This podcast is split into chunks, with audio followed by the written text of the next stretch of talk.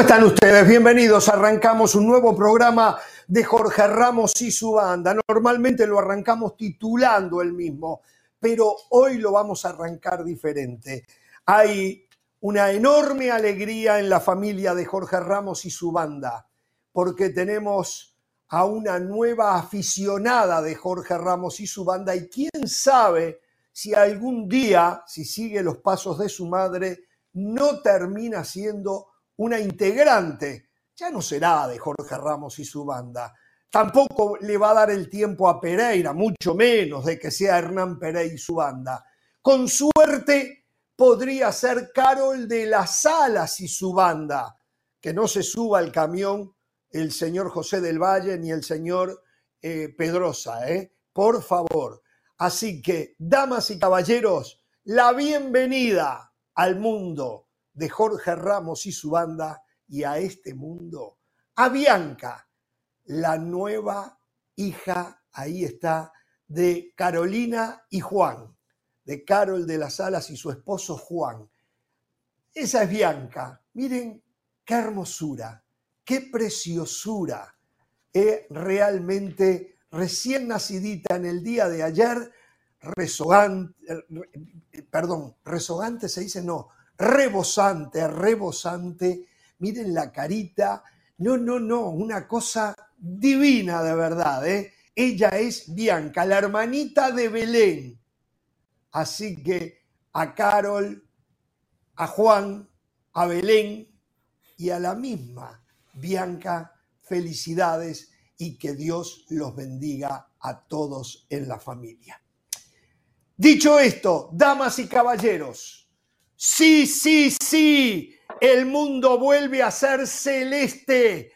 Uruguay de por sí es un milagro con tres millones y un poquito más de habitantes. Siempre es protagonista del mundo del fútbol. Y ahora va por otro milagro, con suplentes escasos, con muchos lesionados.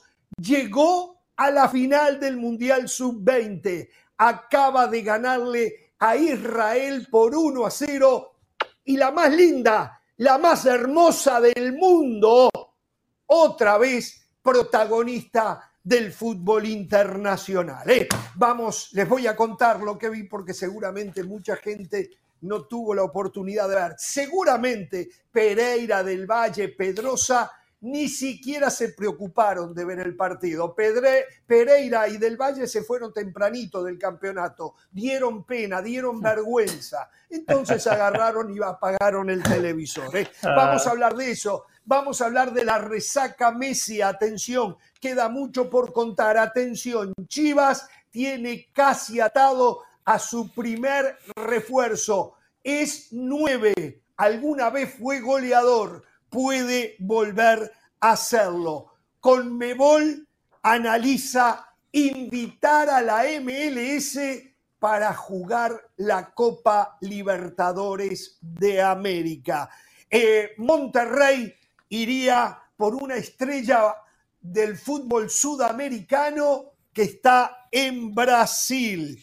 ¿Y qué más tengo? Y bueno, y en Europa los sudamericanos siguen siendo eh, eh, la noticia del día. Un campeón del mundo llegó al Liverpool. Sí, un campeón del mundo llegó al Liverpool. Y atención, eh, Monterrey quiere quedarse con una de las grandes promesas que tiene el fútbol mexicano. Así vamos em, titulando el partido del día de hoy. Después veremos por dónde me llevan los señores de la banda.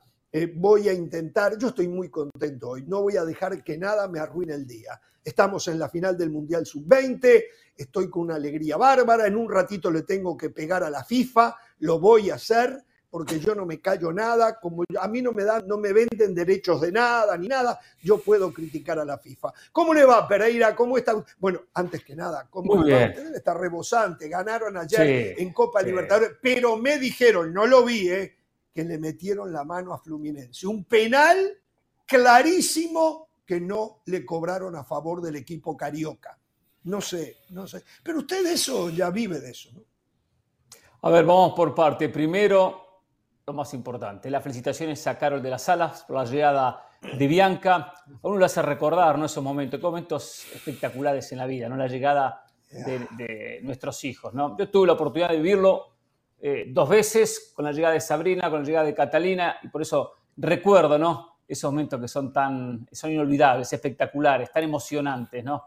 en la vida. Creo que Mauricio no tiene hijos, ¿no? Pero lo recomiendo a, a, José. No, no, ninguno de los dos. Los TikTokers no tienen hijos. Los TikTokeros no, tienen hijos. algo maravilloso. no saben ni cómo se hace. No dejen pasar algo que es maravilloso en la vida, ¿eh? Eh, es tener hijos. ¿Qué va a hacer? A ver, felicitaciones. ¿Usted nos va a mantener? ¿Usted, usted nada más, usted nos va a ayudar a la manutención de los hijos o no? No, no, buen punto. No, ah, espere ahí, espere ahí. ya está, apague, apague y vamos. Le tienen miedo a la manutención, tienen miedo a no poder proveer. Llegan con el pan debajo del brazo. La, la Llegan verdad con el pan debajo del brazo. No, lo que digo es que si va a sugerir, si va a sugerir, coopere. ¿No? Si va a proponer, si coopere. No voy a cooperar. Déjelo, si no, que sigan haciendo no, TikTok. Económicamente. Si no, Entonces, que coopere económicamente, me imagino, sea, sea bueno, claro. Ni modo que con el aliento, ¿con, qué va a cooperar Pereira? O sea, vamos Mauricio, vamos Mauricio, alentando a Mauricio, alentando a Mauricio, darle alguno, algún truco, ¿veo? Pero bueno, a lo mejor hay que eh, enseñarles cómo se hace eso. A lo mejor ellos no saben. Están tan ocupados en Twitter, en, en, en, en TikTok, en todas esas cosas. No saben y no tienen tiempo. No saben y no tienen tiempo. Y los equipos que tienen que ni saben. ¿eh? Fíjense, ahora Mauricio tiene un nuevo equipo, el Inter de Miami es muy complicado seguir a todos los ah, equipos. Qué, vergüenza lo de Mauricio. Ayer lo vi con la camiseta de Inter. oiga, oiga, nos ah, dejó tirado ayer. ¿eh? Oiga, nos dejó tirado ayer. Ya en un ratito voy a ir con este, ustedes. Tenía que, vaya buscando la excusa. Vaya buscando la excusa, ¿eh? Nos dejó tirado ayer, ¿eh? No, eh, no sé qué pasó. No sé si tuvo que llevar a su esposa por temas de maternidad al hospital o algo, nos dejó tirados ayer. ¿eh? Que eso se aceptaría. ¿eh? Después, si no quisiera saber por qué. Eh, esperaré mi turno, esperaré mi turno, esperaré mi turno. Solo quiero decir, los felicito Ramos porque Uruguay finalista del Mundial Sub-20. Me alegro mucho por Uruguay, me alegro por los uruguayos, me alegro por usted. Me alegro también por el fútbol de la Conmebol y el fútbol sudamericano. Algo importante, pues estaremos en detalle. Vi parte del partido, no todo el partido. Pues tenía, me estaba preparando para el programa. Los horarios son muy incómodos. Ahora, jugó seis partidos Uruguay. Seis partidos Uruguay. En cinco partidos no recibió goles. ¿Se da cuenta lo importante de defender bien? Pero ataca bien Uruguay. Eso es lo que me gusta. No, yo le digo, está bien. Ya lo que me gustó los últimos cinco minutos de hoy, que sí se paró muy cerca de su propia área. Eso no me gustó. Pero ganaba hoy y seguía yendo al frente. Al 84, un mano a mano peligroso. ¿eh? Pero el delantero de, Israel le faltó recursos técnicos, le faltó categoría. ¿eh? y lo de River ayer era un triunfazo. ¿eh? Gonzalo, González, robándolos con un penal no cobrado. González Pires tuvo que poner la, mano en el piso para sostenerse. Pues se barrió por una pelota. La pelota pegó en el brazo, no hay duda. Ah, así fue. Pero se estaba sosteniendo. Sosteniendo, se caía, si no. Pero espere, espere, espere, espere. A Uruguay lo sacaron del Mundial cuando Jiménez estaba poniendo la mano en el piso frente a Portugal y le cobraron lo dije en su momento. ¿Eh? dije en su momento que estaba mal. Ah, ah, lo dije en su momento, entonces, ¿qué tiene? Ah, yo no, soy un tipo incoherente. No, no, pero cuando yo digo acá que los árbitros no ¿eh? saben qué cobrar ya con las manos, acá hay gente que refuta y, refuta ¿Eh? constantemente cuando yo digo esas cosas. Y acá está la prueba. Acá está. Uno entiende que es penal, otro entiende que no es penal. Una vergüenza, una vergüenza. Saludos de Felipe eh, Melo, por cierto, para todos. Eh, eh, sí, por cierto, pero, pero malo de Felipe Melo. Después se enojan, yo digo, después se enojan los brasileños. después del, se enojan. Del gran Felipe Melo, ¿eh? Del gran Felipe Melo. Un saludo para Pereira de parte del gran Felipe Melo. Ahora, no, pero igual se fue con la derrota. Mauricio se comió dos y se fue recaliente. y de la Cruz. Y de la Cruz lo enfrentó. Pero ¿sabe una cosa, Felipe Melo? Yo lo que digo, eh, estamos tratando de erradicar de, la violencia, el racismo, la xenofobia en, el fútbol. Entonces, eh, hay campañas al respecto. En Argentina no les importa, insulten, lo que sea. Pero hay una campaña. Ahora, viene eh, el propio Felipe Melo a burlarse de la gente o a hacer la gallinita.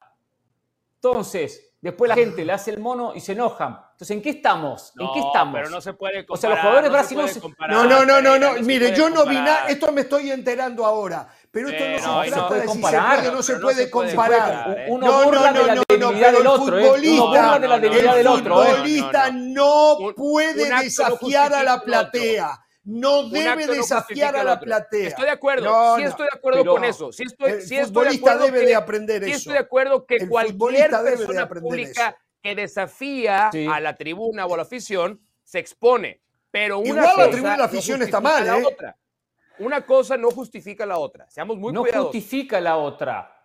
Pero al fin y al cabo, buscamos que haya protección a los, jugadores, a los jugadores y los brasileños, en el caso de Vinicius, que es el abanderado del tema racismo, y él termina provocando. Termina provocando. Y siempre recuerde algo, ¿eh? Muchas veces hay provocaciones donde al rival, al hincha que fuese, más le duele. Más le duele. yo de ustedes en este programa he escuchado que la provocación futbolera es parte de la picardía de este deporte. No, no, yo nunca dije eso. A ustedes no, los he escuchado no, yo nunca. Picardía, sí. la picardía no, no, no, en el deporte. A la tribuna no, a la tribuna no. Repetidamente los he escuchado defender la picardía. No, no, usted está diciendo, usted está orinando afuera del tarro. a la tribuna, jamás, jamás usted me habrá escuchado a mí. Entre dos futbolistas todo lo que quieran. de cualquier entre dos futbolistas todo lo que quieran, pero a la tribuna no. A la tribuna no, jamás. De cualquier manera no se puede justificar gritos de carácter racista a un futbolista. Jamás, no, jamás. Jamás, Pero que no provoque a la gente. Jamás. Que no provoque a la gente. Aunque lo provoque. Pereira, aunque provoque a la gente. No, no, no. Aunque provoque a la gente. No, sí, sí, cómo no. Aunque provoque. O estás diciendo que aunque provoque a la gente. Acá no hay quien pueda ganar con ese tema. Hay que acá se puede hacer populismo y al final todos pierden. Pero, está mal, está mal, está mal, gente, Pereira, por está mal que el señor Pedrosa venga a aplaudir al que provoca. El que provoca viene a aplaudirlo. Yo no lo aplaudí. Mire, yo, entonces, yo a usted vengo, él no habla del planteamiento del Fluminense. Yo me enojo con usted en la calle. Él no habla acá. Yo me enojo con usted en la calle. Del que provocó. Y le digo que usted es un hijo de tal por cual. En la calle ¿eh? tenemos un problema de tránsito y yo le digo a usted que es un hijo de tal por cual, ¿qué va a decirme usted a mí? Diga la verdad. ¿Qué va a, quién le habla? ¿A Pereira a, usted, no a usted, a usted, eh, a, usted eh, señor Pedrosa. me agarra madrazos me agarra madrazos o me insulta como yo lo insulté a usted. No, de ninguna manera. Ah, yo, soy, por Dios, yo soy un promotor de paz, yo soy un promotor de buena voluntad. Por Dios, eso déjelo para cuando se tira la alcaldía de San Luis Potosí.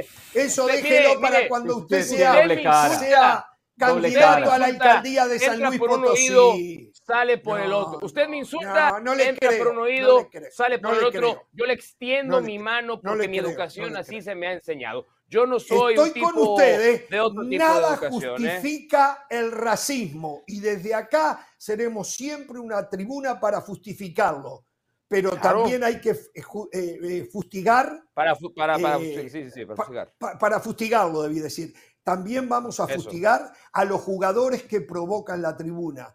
No sabía lo de Felipe Melo, que sé que acostumbra a hacerlo, como sé que Vinicius acostumbra a hacerlo, eso todavía no es otra cosa que un desencadenante para los, los desadaptados de la tribuna hagan lo que hacen. Claro. ¿Eh? Entonces, acá no justifico lo de la tribuna, pero también critico ¿eh? y censuro lo que hace el futbolista. Totalmente. Absolutamente. absolutamente. Bueno, el señor del Valle, como un señorito, no, seguramente estaba tiktokeando mientras nosotros discutíamos este tema. Se ha mantenido callado, se ha mantenido callado.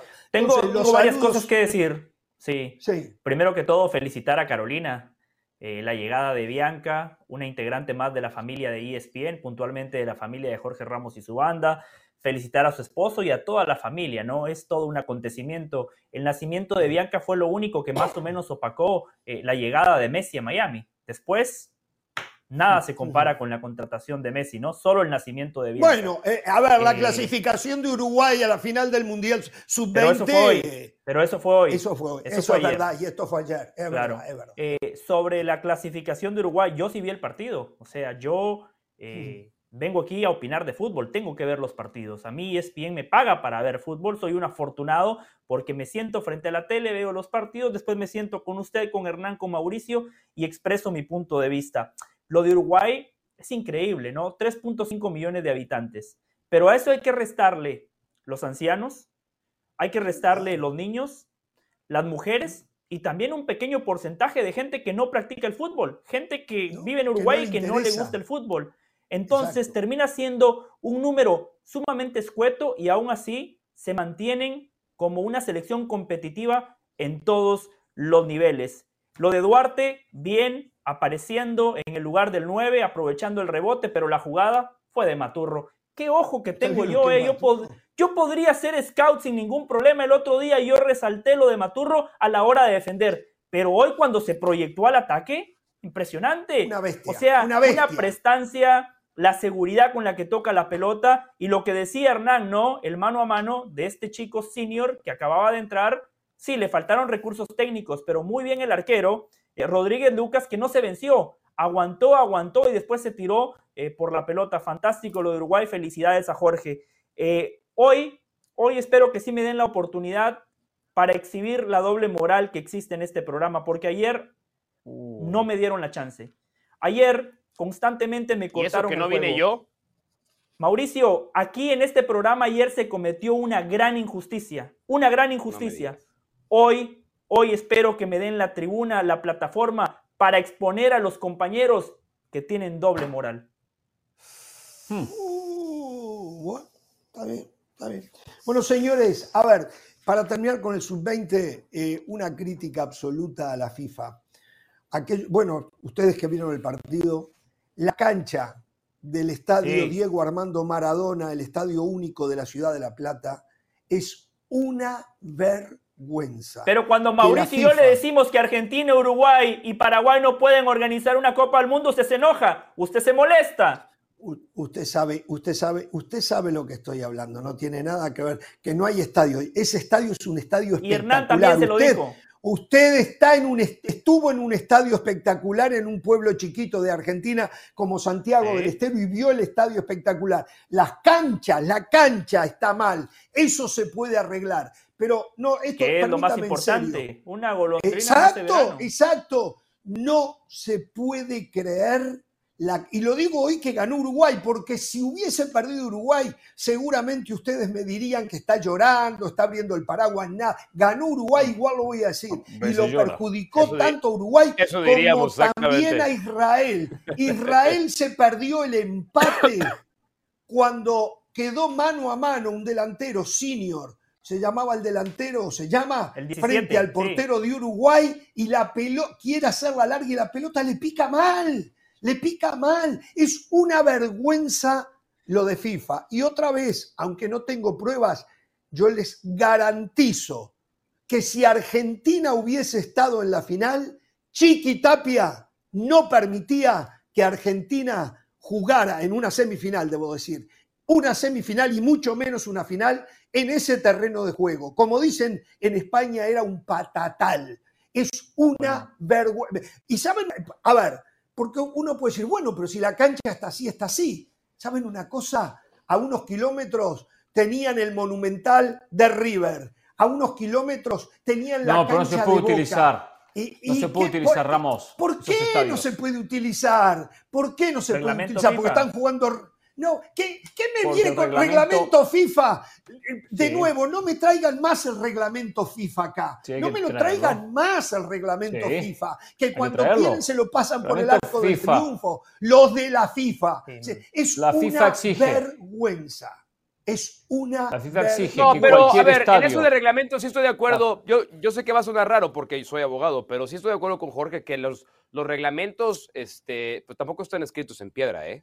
Están para interpretarse los reglamentos. Hay disposiciones que se interpretan y si el reglamento perjudica más de lo que beneficia, pues hay que modificarlo y hay, que, está hay que flexibilizarlo. Pero, pero, pero me alegro, me alegro que Jorge Ramos ha venido a exponer cómo y a dejar muy en claro, como dijo José del Valle, cómo está claro que Argentina en este momento y los, sus socios a los que quiere atraer a la candidatura del 2030 no están en capacidad para organizar una Copa del Mundo. Esto es el campo de juego, olvídese. hace, hace un, mes y medio el campo de juego del Bernabéu era impresentable, sin embargo es el Bernabéu. ¿Qué se está haciendo ahora? y ahora, ahora se ha modificado para que esté en aprovechar si usted eh, de, temas que pero fuiste tú. No, no, pero fuiste tú, no fui yo. Eso es reparable. el campo de juego es reparable. pero a lo largo de estas semanas la incapacidad que tiene esos países progresaron mundial. Yo, yo te celebro que seas así de honesto. No tiene nada que ver. No tiene nada te lo celebro, de verdad. No tiene nada que ver. Quiero decir algo más de Uruguay que, que me faltó. Perdón, Hernández, y después quiero decir algo. Con tiempo para un mundial es lo más fácil de arreglar. No es fácil, con tiempo se puede arreglar el campo de juego. el problema es otro. en Argentina, Uruguay y el resto de países sudamericanos. Este torneo, por supuesto, que se apuró y se improvisó. Y como dice la FIFA, que quería contar los estadios, los estadios, dice la FIFA según reglamento, que durante el torneo tiene que pertenecer y jugar solamente el torneo a disputarse. En este caso, pero hay casos extremos alguna y una solución a la mano. Caso extremo y una solución a la mano. Sí, es verdad que se podía hacer. Así que no, que no vengan con eso. y no se precisa mucha organización para la gente que está Yo les quiero decir algo. ¿Dónde se juega la final? ¿En, qué en La Plata. En La Plata. Ahí mismo, ¿cómo van a jugar ahí? No lo puedo creer. Bueno, podrían No lo puedo creer. Sí, espero que Uruguay que los uruguayos crucen el Río de la Plata y llenen el estadio. Bueno, ya hoy la, mírelo, mire, mire, otro tema, ¿eh? otro tema, es cierto, otro es cierto, tema. Bien, Pereira, la bien, FIFA bien, Pereira, bien, no, bien, Pereira. permítame, no puso a disposición todos los boletos que habían, que debieron de existir disponibles y quedaron cualquier, muchos uruguayos fueron, hoy habían, no sé, 15 mil uruguayos, pero querían ir más y no se animaron a cruzar el río porque no tenían garantía de boleto para entrar y habían cualquier cantidad de asientos vacíos. Ese es otro manejo de la FIFA. Y, bueno, le cuento, le cuento. está para el domingo que viene de vuelta. La FIFA. manejo, manejo de la FIFA. Ahora, sí, cuando la FIFA maneja la boletería. No, no, yo, ya sé que la maneja, pero, pero por, por, incompetentes, por improvisados, claro, le pondría el chiquitapio también, ¿eh? pondría el chiquitapio en lista. No, no creo que una cuestión de, mala leche. Entiendo que para la final puede haber eh, eh, entradas de protocolo y, patrocinadores y lo que sea, pero para una semifinal sabía que el estadio no se iba a llenar, entonces tenían que poner los, boletos a disposición. No sé, me suena extraño. lo, que pasa, lo que pasa es que regalaron muchos boletos. Ese es el problema. En Santiago del Estero, donde a mí me tocó estar, que de hecho, ahora sí entendí por ah, qué Mauricio me hizo esa broma. Mauricio me hizo la broma de que yo no pagué por el boleto. Eh, y, lo digo honestamente, yo pagué por el boleto Mau porque eran sumamente baratos. Eran cuatro dólares, cuatro dólares por boleto. Pero mis boletos eran digitales y yo quería un boleto para el recuerdo, ¿no? Para el recuerdo. Entonces le pedí a un aficionado que me lo prestara. Y después repasé las fotos y, ahí entendí el chiste de Mauricio. Ah toda la gente que llegó, no, no, no fue chiste, fue anécdota. no fue chiste, fue anécdota. Con boleto, con boleto regalado. O sea, eh, la FIFA decía tiempo los fuera, tiempo fuera, tiempo fuera, tiempo los fuera, boletos tiempo fuera, se agotaron, pero José, los José, boletos José. estaban regalados. Tiempo fuera. Sí, sí. Regalaron los boletos, pero tú pagaste por el tuyo. Claro, porque lo regalaban allá a la gente que, estaba en Argentina, Mauricio, a las escuelas, a los niños. Ah, ok. Ah, ah, lo sacó con anticipación. Ahora, yo no puedo creer que pensando en una semifinal hayan regalado para la final tanta cantidad pues es que de. Pues nadie le interesaba ver a Uruguay, por eso estaban regalando. ¿Qué le interesa un Uruguay Israel? Seamos sinceros, ¿no? Pues por eso también tienen que empezar a regalar los boletos. Bueno, o sea, no, a los uruguayos les, interesaba y no, no le facilitaron el boletaje en la cantidad, en la demanda que había. Eh, y esperan, y ya hay protestas, esperan que para el domingo, para el domingo las Ahora, pero eso está raro porque yo me acuerdo en otros mundiales, a mí me ha tocado ver, de mayores, no sé si con límite de edad a lo mejor hay otro protocolo, no lo creo. Pero, por ejemplo, me me pasó, yo lo tengo muy vivo el, recuerdo en Rusia, que estaba comiendo con unos amigos en Moscú y antes de ir al juego de octavos de final, eh, ¿fue en Samara contra Brasil? Ya no me acuerdo en qué ciudad fue, no importa. El caso es que a un amigo le llegó la notificación de que la Federación Mexicana de Fútbol, dos días antes del juego, ¿eh?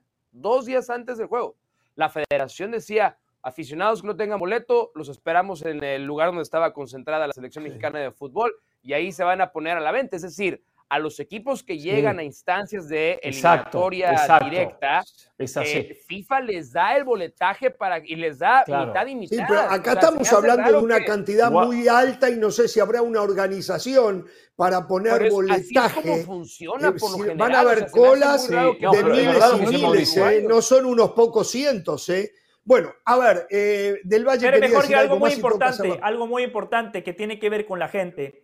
Eh, muchas veces, y se lo digo como centroamericano, ¿no? Nosotros en Centroamérica vemos a México como la referencia porque es el gigante de la CONCACAF, o al menos históricamente lo ha sido, y después siempre volteamos a ver a Brasil y Argentina. Estaba hablando con unos dirigentes del fútbol centroamericano y les dije, ustedes tienen que copiar el ejemplo de Uruguay que es lo más cercano. ¿Por qué? Por la cantidad de habitantes, por la economía que tiene Uruguay, por todas las dificultades, la pobre infraestructura que tienen los equipos de Uruguay. Ese debería de ser el modelo a seguir. Pero hay algo que les dije, lo que tenemos que copiar es el compromiso. A mí, yo no sé si Jorge lo notó en la transmisión, a mí me conmovió y no soy uruguayo. que un futbolista del Real Madrid, un jugador del Real Madrid, millonario, famoso que podría estar en Maldivas, en Europa, en el Caribe, disfrutando de sus vacaciones. Federico Valverde estaba allí en el estadio hinchando por sus compatriotas, alentando. como un uruguayo más. Eso es increíble. Por eso es que Uruguay se mantiene competitivo, por el compromiso, por el sentido de pertenencia y por lo que significa esa camiseta para los jugadores que la visten. Señores, México ayer le ganó a Guatemala por 2 a 0 al volver la opinión de un partido bastante chatón. ¿eh? Volvemos.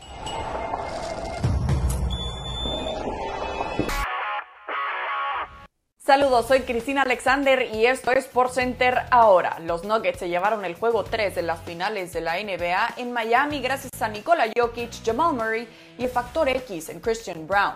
Brown es novato, pero jugó como veterano, ya que saliendo de la banca aportó con 15 puntos, 4 tableros y una asistencia en los 19 minutos que disputó.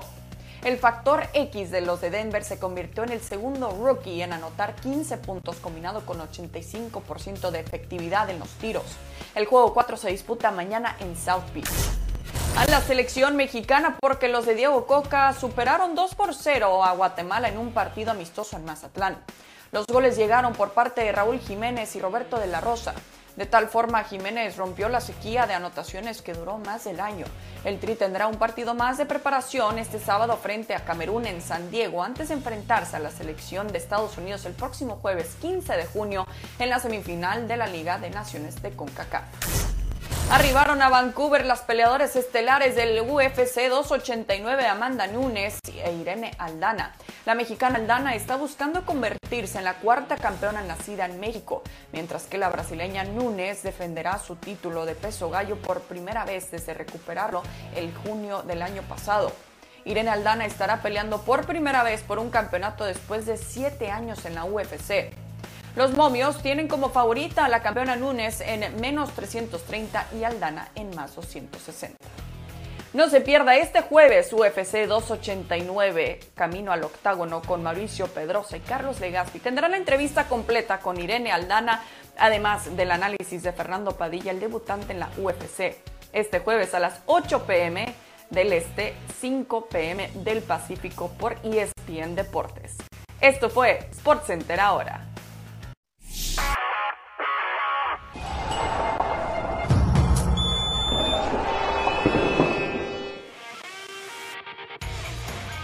Jorge Ramos y su banda es presentado por Popeyes, Louisiana Kitchen.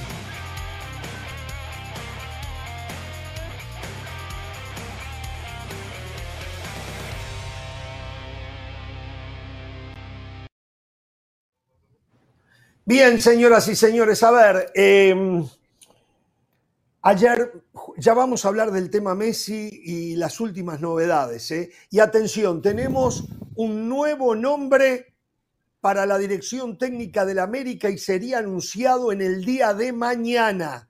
Todos temas que se vienen a continuación. Ayer México en un partido amistoso le ganó a Guatemala el Mazatlán por 2 a 0, un gol de Raúl Alonso Jiménez de penal, gol de Roberto de la Rosa, el chico de Pachuca, frente a una selección de Guatemala que fundamentalmente en el primer tiempo a mí me pareció que ha tenido una mejoría ostensible en relación a lo que estábamos acostumbrados de Guatemala. Yo creo que en el partido de anoche lo más destacable es el progreso que de la mano del flaco Luis Fernando Tena ha tenido la selección chapina. Saben a qué juegan. Les falta calidad en las individualidades, que ese es un problema extra, aparte, que el flaco no tiene nada que ver, es un problema del sistema del fútbol chapín. Pero como equipo, a mí por lo menos me llevó a pensar que hoy están para competir en el, en el segundo nivel de la CONCACAF con mayores posibilidades de lo que hacían antes. Y la selección eh, mexicana está claro que lo que le falta también es trabajo. Esa es la verdad. Es una selección que todavía tiene muchas dificultades, que defensivamente, que en balones detenidos sigue sufriendo y le falta trabajo, pero ganó bien 2 a 0 y siempre mientras se gana se trabaja con más tranquilidad, aunque siempre hay aquellos reventadores, inclusive en el periodismo, que tratan de complicarle la vida al técnico de turno para ver si lo sacan y vienen otro y después vuelven a hacer lo mismo con el otro, ¿no? Pero eh, esa es la realidad y así, de una manera macra, lo que estoy comentando. Lo escucho Pereira. Eh, bien por Jiménez que marca el gol. Digo, Jiménez que tiene que marcar, tenía que reencontrarse con el tanto, por más que fue de penal, una mano existente y bien sancionada por el árbitro. También me deja buena sensación la selección de Guatemala, más allá de que México fue más, y era lógico que México tenía que ser más porque tiene una selección con jugadores con mucho más peso individual, pero he visto partidos donde la diferencia ha sido mucho más amplia que la que vimos el día de ayer. Ese cierre del primer tiempo de Guatemala fue muy bueno, donde Malagón sacó más de una pelota de gol, y por lo menos una selección que compite con ese sueño mundialista, que claro, si llega a la segunda línea de, de eliminatoria sería muy bueno.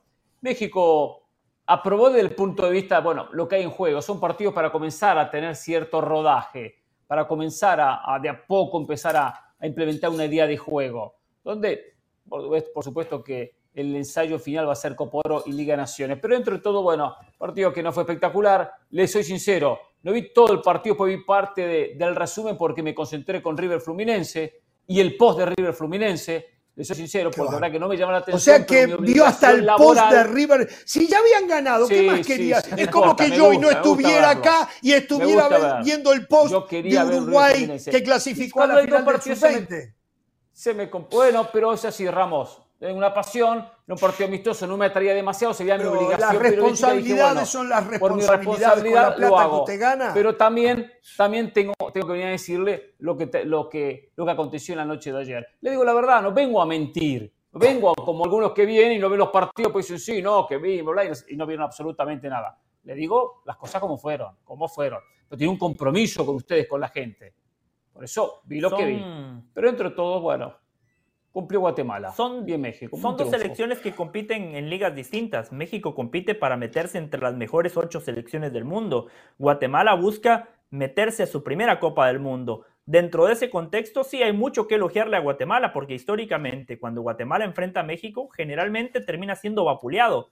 No nada más en el marcador, sino desde lo futbolístico. Y anoche Guatemala compitió bien, especialmente en ese primer tiempo donde el penal fue una jugada aislada porque México cada vez que tenía la pelota no lastimaba a Guatemala. Nico Hagen era un espectador más. Es más, en esos primeros 45 minutos, las dos grandes atajadas vinieron de Malagón. Una, un cabezazo que le saca García y el otro remate de, de, Sarabia. Increíble cómo le mete la yema de los dedos para mandar la pelota al tiro de esquina. Fueron casi seguidas, de ¿eh? Claro, casi seguidas. Y ese buen momento de Guatemala se prolonga al inicio de la parte complementaria. Los primeros 10 minutos del segundo tiempo también fueron muy buenos de Guatemala, pero después se termina imponiendo la calidad del futbolista mexicano. Chávez, cuando ingresa. quizás el físico también, ¿eh? El físico, quizás el físico también, José el Valle. De acuerdo, sí, sí, sí, el físico también. Le decía lo de Chávez, cuando ingresa, le da otro volumen de juego. Eh, Chávez tiene otra categoría, es un jugador de exportación, pegada de media y larga distancia, eh, sabe eh, llegar entre líneas, Es un buen apoyo para los contenciones. Cuando tiene la pelota le da una salida limpia al equipo. Es un jugador sumamente completo. Y más allá de que Antuna a mí nunca me termina de convencer, hay que decirlo, tiene algo que hoy en el fútbol es clave la velocidad. Ese segundo gol de México viene justamente por el desborde y el desequilibrio y ese juego vertical que siempre propone Antuna. De México yo no esperaba mucho. Yo sé que México quedó a deber, quizá mucha gente espera más, pero Coca tiene poco tiempo trabajando. Por eso Guatemala ayer lo complicó, porque Luis Fernando Tena tiene cerca de dos años trabajando con este equipo. Tiene una idea, tiene un libreto y desde ese contexto, por eso Guatemala compitió mejor. Eh, todos ustedes están cometiendo un gravísimo error. uf, uf. ¿Qué pasó? Gravísimo error. ¿Qué pasó? Ayer no jugó la selección mexicana de fútbol. Ayer no jugó la selección mexicana de fútbol. Ah, no. Jugó un combinado de futbolistas que se puso la camiseta de la selección mexicana de fútbol. Ayer jugaron particularmente los futbolistas que van a ser descartados y que no van a formar parte ni de Nations League ni de la Copa Oro. Entonces, todo este análisis. pero, si se jugara un mundial ahora, porque, porque eh, estarían en, esa selección. Invirtieron tiempo, pero señoras y señores, este, todo este análisis es, es, es hueco, es hueco porque no estamos analizando a la selección mexicana de fútbol al equipo que estamos analizando. Roberto Alvarado. La selección ¿Sabe que usted está equivocado? Jiménez. No es, ¿Sabe que usted está equivocado? No es la selección mexicana de ¿Sabe fútbol. que usted o sea, está es ayer el equivocado? podemos hablar de que ayer jugó la selección. Es que le, en la no, Nations no League y en la Copa Oro no, van a, no. no va a jugar la selección. Los que se, no, van a jugar Nations League, Copa Oro, son ah, todos jugadores que si Ah. hoy hubiese un mundial estaban ahí. Sí. O casi todos. Bueno, los que jugaron ayer no. Los que jugaron ayer Eh, no. O sea, Jiménez no, están- Alvarado ustedes- no. No, Jiménez no. Jiménez no es un jugador de selección. Jiménez se va. Pero Jiménez se Dios, va, Jorge. Dios. Jiménez se va. Kevin Álvarez Tiene- se va. Tiene dos O sea, delanteros. por tiene favor. México. Uno es el Chaquito Roberto Jiménez y el Alvarado. otro todavía Sí, No creo que se vaya. Alvarado. Muy Roberto bien, Alvarado no creo que se vaya. El equipo que están ustedes analizando ayer. Charlie no creo que se vaya. El equipo que están ustedes. Chávez entró de cambio. El equipo No, que están Charlie, analizando jugó, ustedes. entrado de cambio, pero jugó. Charlie Rodríguez, a ver, no creo que se a ver, vaya. ok, Alvarado ok, no creo que se ok, vaya. Hernán Pereira, ok, Hernán Pereira, ok, Hernán Pereira. Víctor El equipo que Guzmán, viste ayer Víctor jugar Guzmán, contra Guatemala, terminó ¿a ti, te parece, ¿a ti te parece que es la selección mexicana de fútbol? El equipo que viste ayer. Sí, sí. Ahora, si hicimos Tú es la mejor, no, tiene ¿eh? mejor. Es la más Estás- parecida a lo que pero, se a ver, a ver, a ver. No es. Pero es, No no, es. no estoy confundido. Yo entiendo, la pregunta no sería esa, la pregunta sería, ¿tiene mejores jugadores? Sí, tiene mejores jugadores que por diferentes razones no estuvieron. Ese es el No. tema. Pero, lo- to- pero era la selección sabemos- mexicana. A ver, no es la primera ni la última que juega con se equipo. jugó y- el partido ve, de ayer. Todos sabemos por qué se jugó. Porque había un compromiso Está de la bien, Federación pero- Mexicana de Fútbol de ir a jugar a la cancha de Mazatlán. Y lo único que se acomodaba en el calendario era ese partido. ¿Qué hizo Diego Coca? ¿Qué hizo Sí. Diego Coca? Perdón, tengo, tengo un examen bravísimo dentro de una semana en Las Vegas. Bravísimo. Se juega mucho Diego Coca el próximo jueves. ¿De acuerdo? Si Otro gana, más que ya le está poniendo vuelve a jugar, palo en las ruedas a Diego algo Coca, el que domingo. está Y mandando mensajes a la después. federación para ¿Y si salen mal los resultados. La no eche. sus mejores jugadores. Mauricio, no Pe- Mauricio la Pedrosa, de fútbol. Mauricio ustedes. Pedrosa ya empieza en la campaña para correr al técnico. Ya, ya lo Pero, sabe, sabe algo, No, algo importante de lo que dijo Mauricio, algo importante de lo que no dijo Mauricio es cierto. Jugaron muchos de los futbolistas que no van a estar ni en la eh, Nation League ni en la Copa Oro. Y esa para mí es una crítica para Coca, porque si un entrenador tiene poco tiempo de trabajo, que Coca acaba de llegar, en estos Puede partidos ser. es donde tiene que Puede ser. maximizar el trabajo y empezar a implementar una idea y empezar a darle Pero ¿sabes por volumen qué no lo hace? a los jugadores que van a competir. Tienes razón, pero ¿sabes por qué no lo hace? Porque para Diego Coca es mucho mejor verlos en una competencia de un interescuadras que contra Guatemala. Puede ser, puede ser. No, no, no, no. Es una falta de respeto a Guatemala eso, ¿eh? Tengo que irme, Eh, muchachos. Yo entiendo dónde va ese Tengo que mensaje, irme. entiendo dónde va ese mensaje. Al final, Guatemala Pedrosa lo no mejor, ¿eh? analizó nada, solo vino No, a no querernos nada, pasar análisis. factura. Análisis.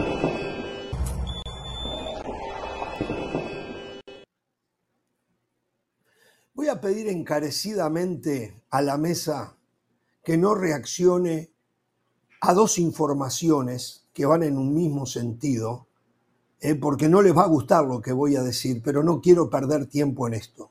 Simplemente son informaciones. En nuestros eh, potenciales 50 millones de televidentes saben que aquí hay un sector de eh, este programa que critica la formación de futbolistas de este país. Hay un sector del periodismo de este programa que critica a la MLS. Hay un sector del periodismo en este programa que definitivamente tienen un programa, disculpen por la redundancia, establecido o preestablecido de eh, demeritar todo lo que haga el fútbol de los Estados Unidos. Escuchen esto. Benfica, Benfica adquirió al defensor estadounidense Judge Winder, el mismo que se hizo el gol en contra o autogol frente a Uruguay en el Mundial Sub-20. Pero esto es lo increíble, que Winder ni siquiera ha llegado a ser jugador de la MLS. Es jugador, o era, porque lo adquirió en un millón setecientos mil dólares, jugador de Louisville City, de lo que sería una segunda división del fútbol de este país. Así como han escuchado. Pero ahí no termina, ¿eh? Ahí no termina. Me están diciendo que es casi un hecho que el Osborg de Alemania, donde juega Ricardo Pepi, va a transferir al jugador estadounidense al Ajax de Holanda. Me dicen que faltan detalles únicamente. Sí, Ricardo Pepi, hecho en la Academia de Dallas FC, de la MLS que lo vendieron al, no me acuerdo si fue al Bayern Múnich o al Borussia Dortmund, no le fue bien de entrada o al Leverkusen. No, no, no, no, no. Se fue, al Augsburg. No, no, no. Al Augsburg. Se fue al Augsburg. Directamente al Augsburg. Jorge, bueno. Jorge, me, me parece que el equipo es el PSB. Ah, me dijeron el Ajax a mí. No sé, puede que usted tenga razón, ¿eh? Puede ser que usted tenga razón. Es, es el bien, PSB. Ah, pero espérenme un momento. ¿Usted tenía la información? ¿Usted tenía la información? ¿Y por qué no la daba? ¿Por qué no la daba? Yo creía que usted estaba encolumnado conmigo en destacar el trabajo formativo que se hace en este país. Porque no sabía que venía en este segmento. Yo, yo, yo estaba, estaba preparado para seguir hablando entonces el PSB, el nacional. El PSV, entonces. Todo, pinta para el PSV. Recordar, recordar que en el Augsburg no le fue bien. Se va a después jugar empezó a, ir bien. a la liga holandesa, a la liga holandesa, ¿sí? Eh, hace 11 goles, su equipo desciende, se fue préstamo, regresa, tiene que regresar porque es jugador de Augsburg. Claro. Eh, y Augsburg es ahora el que estaría por venderlo al PSV. Por ahí va la historia de Ricardo Pepe.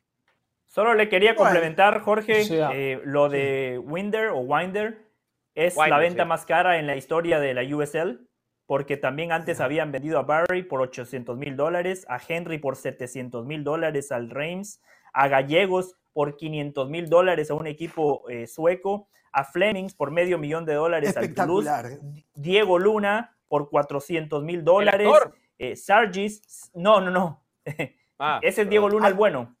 Eh, Sergis por 150 mil y Joe Gómez por 100 Oye, José, vende más la segunda división de, Inglaterra que, digo, ¿vende más la segunda división de Estados Unidos que la Liga MX? Sí, claro, de acuerdo a estos números, sí, Mau. Sí. Bueno, una cosa, y el otro calladito y muy hay bien, que estar de acuerdo. Ah, no, no, de acuerdo con el conductor para que le abra la posibilidad de hablar, de, hablar para que le eh, abra el micrófono. Si no, no, si uno está en contra, uno no puede hablar en este programa. Una cosa es la formación y otra cosa es el talento del jugador. Son cosas diferentes. Pensé que le habían aprendido. Sigue sin aceptarlo, ¿eh? Le están golpeando en la, en la cara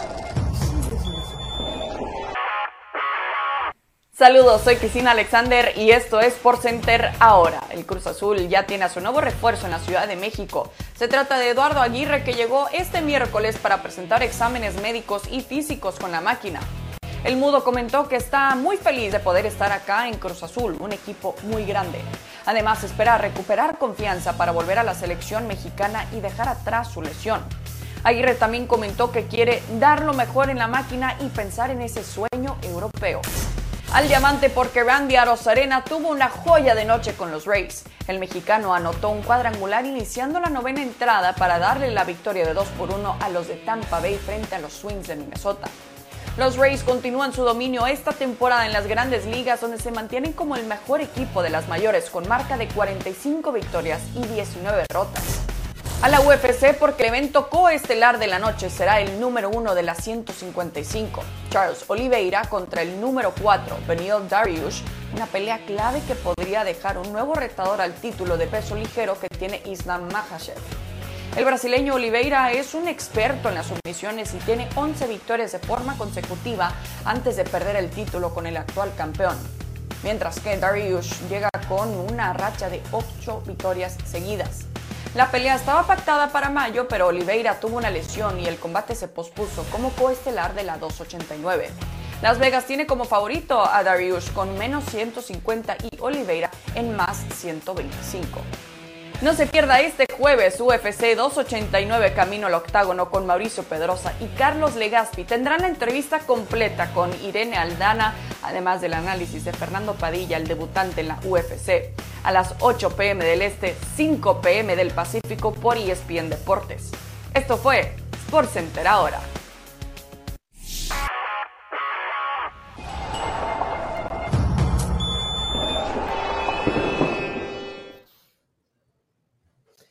Muy bien, estamos de regreso en, Jorge Ramos y su banda. Les decía hace un. Algún día. Hace un ratito. Sí, pero no para mí, ¿eh? No para mí algún día, ¿eh? No para día? mí. No, no, no. para mí. Vamos a traer a alguien, vamos a traer a ah. alguien que hable de la formación en los equipos de la MLS. Alguien que sepa, que también ya ha trabajado en equipos sudamericanos, europeos, que pueda comparar, que nos pueda contar un poquito cómo se trabaja aquí lo que tantas veces le, he dicho. Vamos a ver si A ver si algún día usted trae una entrevista. A, ver si algún día usted trae una entrevista. algún día exacto, traeré. algún día usted... Algún día traeré, sí, sí. Algunos no, han traído nunca. Por no sé por qué usted se ha ensañado, se ha ensañado con eh, la formación de los jugadores aquí en Estados Unidos. Yo digo las cosas como son y digo las cosas como son, con nombre y apellido, digo verdades. redes sociales. Digo verdades. ¿Qué segmento de redes sociales? Eh, las cosas como son, sí. Ah, ¿Sabe una el cosa? segundo segmento más popular en la cuenta de Instagram de ESPN. Yo siempre he dicho oh, que el fútbol que el fútbol es para vivos. Y hoy hubo un evento que se dio que la verdad que había que aplaudirlo a Israel. Eh, Hoy el técnico, perdón, el árbitro del partido Israel-Uruguay del sub-20 era el español de la liga, eh, José María Sánchez Martínez. Y no se sabe por qué, pero Israel exigió a la FIFA que le permitieran jugar de blanco. Y jugaron de blanco.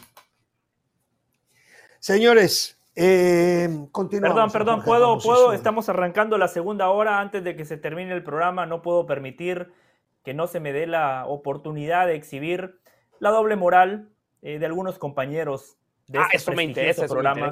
A ver. Sí, sí, Mauricio. Eh, ayer, ayer de manera, de manera justa hablamos del golazo de la MLS, la mejor contratación en la historia de la liga fichan al mejor futbolista de la actualidad y quizás uno de los mejores futbolistas en la historia, o para muchos el mejor futbolista de la historia. Eso es debatible. Un jugador que hace cinco meses nos maravilló a todos por lo que hizo en el Mundial de Qatar, un futbolista que transformó al Fútbol Club Barcelona, un equipo que nada más tenía una Champions antes de Messi y que ahora gracias a él tienen cinco. un Messi que con el Barcelona en 12 años ganó ocho ligas, siete balones de oro y bueno, el resto de la historia usted. Lo que usted está diciendo a mucha gente no le debe de gustar, ¿eh? aquellos enfermizos y haters de Messi no deben estar aceptando con agrado eh, su comentario y son de su mismo palo, con sus mismos sentimientos. Perdón, ¿eh? perdón, perdón. Muy bien. Yo, yo, yo no soy hater de Messi, ¿eh? Yo no soy no, hater. No, por eso, por eso digo que los haters que son de su mismo palo, no usted, usted no es hater de Messi, lo sé, pero los haters que, que tienen los mismos sentimientos futbolísticos que usted en estos momentos, con lo que usted acaba de decir, lo deben estar odiando del Valle, lo deben estar odiando. Perfecto, pero eh, también entiendo que mucha gente tiene que estar molesta con usted, Jorge Ramos, con usted, Hernán Pereira. ya, ya nos lleva entre las patas a nosotros. Ya nos lleva a nosotros. Conmigo no, ¿verdad? Conmigo no, conmigo no, conmigo no, conmigo no. No, Mauricio, porque usted no estuvo ese día, usted no estuvo ese día. Como diría Ramón Díaz. Ya nos lleva entre las patas. Sí. Mau, usted no estuvo ese día, pero yo que tengo una eh, memoria de elefante, recuerdo que cuando Cristiano Ronaldo fue al fútbol de Arabia Saudita, aquí se reían. Aquí básicamente se mofaban y decían, jajaja, ¿dónde terminó Cristiano Ronaldo? En Arabia Saudita, claramente ya no está para la élite. Y lo mismo que decíamos de ¿eh? Messi, lo dijimos de Cristiano Ronaldo. Son futbolistas que se cuecen aparte, dos tipos que dominaron el fútbol mundial durante 15 años. Pero Messi, que tiene 35, a diferencia de Cristiano, que tenía 37 cuando se fue a Arabia, Messi, que viene a una liga de menor nivel, de menos competencia, de menos exigencia, ayer ni siquiera se tocó ese tema. Cristiano Ronaldo, cuando tenía 35 años, marcó 31 goles en la Serie A. Cuando tenía 36 años, fue capo cañoneri de la Serie A. Con 37 años fue el segundo máximo goleador de la Liga Premier de Inglaterra, la liga más competitiva del planeta, la mejor liga del mundo. Y aquí, cuando Cristiano de manera merecida priorizó lo económico, quiso alejarse de las altas competencias o por lo que haya sido, quizás ya no tenía ofertas en la alta competencia, por lo que haya sido, él decidió fichar por Arabia. Aquí se rieron de él. Ayer que Messi, con dos años menos, hizo prácticamente lo mismo. Nadie lo señaló. Esta no es una crítica ni para Messi ni para Cristiano. Esta es una crítica para mis compañeros que en un hecho similar utilizan medidas distintas. Ante un acontecimiento prácticamente idéntico, la opinión es distinta dependiendo del personaje en cuestión. Eso me parece vergonzoso y penoso. Ayer fue un tema informativo y no un tema de opinión que lo podemos hacer ahora. Tenemos el espacio, el tiempo eh, para poderlo hacer y a mí, me tienen a mí también hoy, a diferencia de ayer. Bueno, sí, que ayer tenía. ¿Por qué no vino ayer? ¿Nos quiere decir por qué no vino ayer usted? Tenía. Dígale, entrenar. no me diga a mí, dígale a la audiencia que suponía que usted acá iba a estar ayer y no vino. Porque tuve que asistir a una reunión de algo que tiene que ver con el próximo sábado en la tarde, sábado a mediodía, Hmm. Eh, de este sábado a mediodía que viene. Tuve que asistir a una reunión porque fui convocado a dar mi punto de vista, no profesional, profesional de negocios, ah. Y fui convocado a una reunión de emergencia con un muy importante personaje del Reino Unido que está de visita en el sur de California y que quería reunirse conmigo para, para eh, rebotar un par de ideas. ¿cómo? multimillonarias, multimillonarias. Entonces es una reunión que no podía yo decirle que no, porque se da una vez en la vida y después esta persona se presentó delante de miles, decenas de miles de personas en un recinto y a mi mujer y a mí amablemente nos dedicó un par de canciones y ya oh, está. Muy bien. Por eso era... Oh, perdón, perdón, perdón, pero es un cantante. ¿Es un cantante el hombre? Es un, es un, es un artista. No lo limite nada más al canto. Es un artista. Es un artista. Un genio, un artista, un se trata? No, no, todavía no, porque como ah. viene todavía, viene la, viene la materialización de este, eh, esta, estas ideas que estuvimos rebotando de la jornada de ayer. Probablemente el lunes pueda yo incluso presentar y anunciar parte de mis nuevos proyectos. Eh, si todo Dios Justo quiere. Lunes que yo no estoy. Una, justo el lunes que yo empiezo mis vacaciones. Por cierto, tengo una noticia buenísima para mi familia. Tengo una noticia malísima para la audiencia. En un ratito la doy. Lo, escucho. Uh, Adelante, Pereira. Una, pregunta personal, escuchando un poco a Pedrosa, conociendo un poco sus gustos. Si no quiere contestar, no, no la conteste. Si quiere tirar al córner, puede tirar al córner. Yo sé que él es buen portero. Para él, ¿es más importante la música que el deporte? Y lo está pensando, ¿eh? Eh no, no por la siguiente de esquina. No, por, no, no, no, la voy a contestar, la voy a contestar.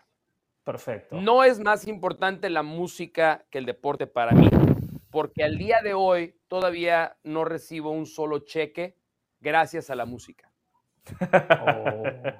Oh.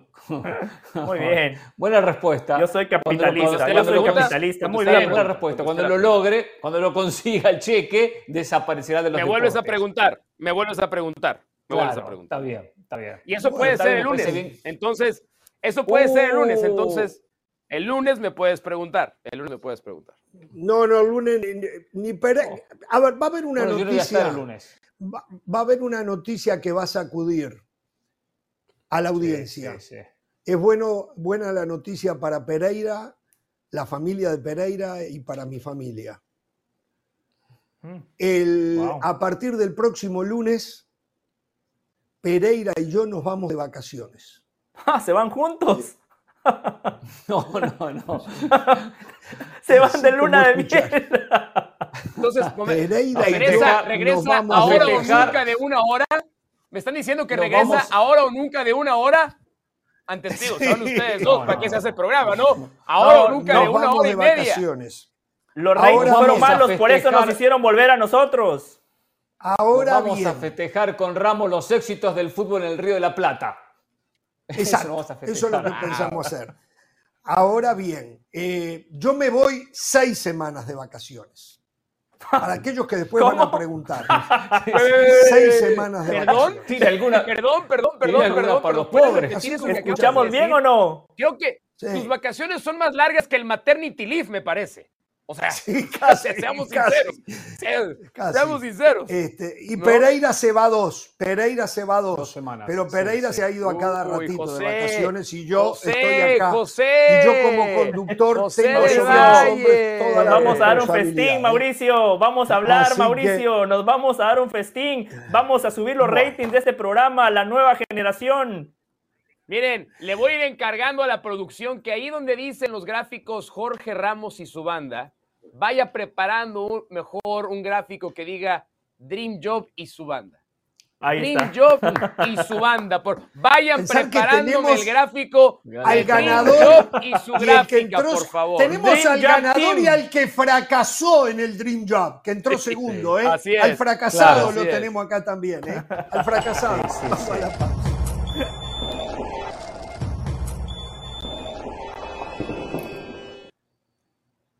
Señores, atención, ¿eh? hoy juega Copa Sudamericana Danubio Huracán. Danubio con Goicochea, Haller, Ferreira, Monzoni, Luis, Olewis, Millán, Santiago Silva y Erlea Sosa. Arriba Guillermo Omay, el Viruta Vera y Alejandro Cruz, los 11 hombres que dirige Acá, Esteban Acaba de pasar un hincha de Huracán, por cierto, ¿eh? De donde estoy yo hace instantes, acaba de uh, pasar un hincha de Huracán. ¿Ah, y la verdad es que le, que le, desee, que le desee éxito. Yo, yo particularmente a esta persona le deseo mucho éxito. De apellido Cora, seguro, ¿no? Son los únicos hinchas de Huracán en Estados Unidos. No puedo revelar mis puentes. ¿Es, cierto que si Danubio no gana está fuera? Si Danubio no gana está fuera. Es cierto, es cierto. Pero a lo mejor ocurre lo que pasó anoche. Nos dan una manito los árbitros, ¿eh? no nos cobran un penal o nos cobran un penal que no existió y lo que pasó en River y Fluminense, capaz que me pase, nos pasa Tendría que ver el partido primero, tendría que haber visto el partido para después opinar, tendría que haber visto lo que, lo que hizo Felipe Melo con, con De la Cruz. De la Cruz, la verdad, tiene unos huevos enormes, la verdad, cómo lo, lo encaró y qué bien. ¿eh?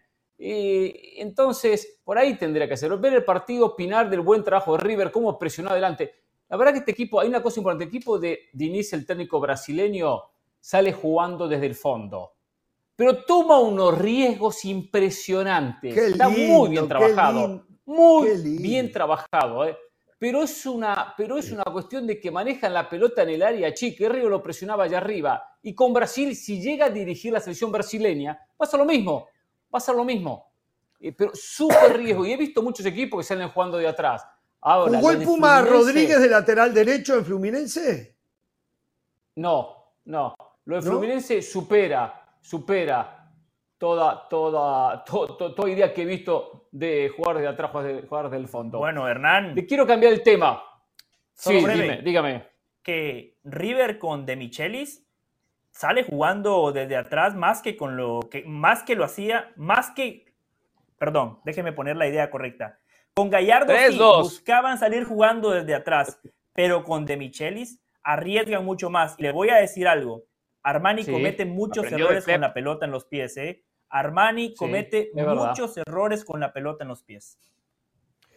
sí, es verdad lo que dice, totalmente de acuerdo. Eh, es verdad, han aprendido de Pep y han copiado de Pep muchos técnicos. Cambiando de tema, ¿sabe que eh, me comuniqué con un, un, hincha de la, o sea, mejor dicho, con el jefe de la barra del Inter de Miami, ¿no? Sí. Para hablar con el Inter de Miami. Inter Miami. Inter Miami.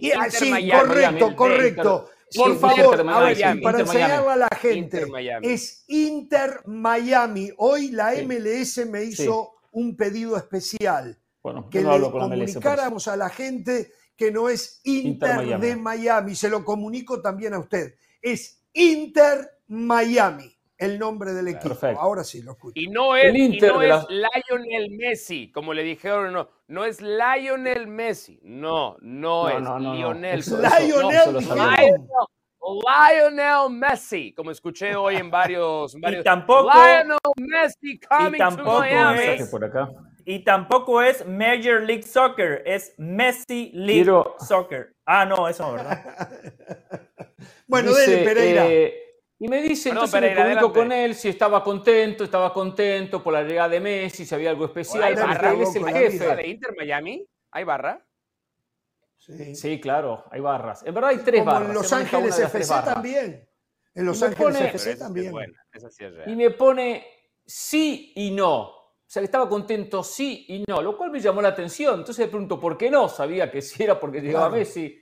Me pone, porque ahora van a querer ir todos los clientes de Messi, no nuevos hinchas del Inter.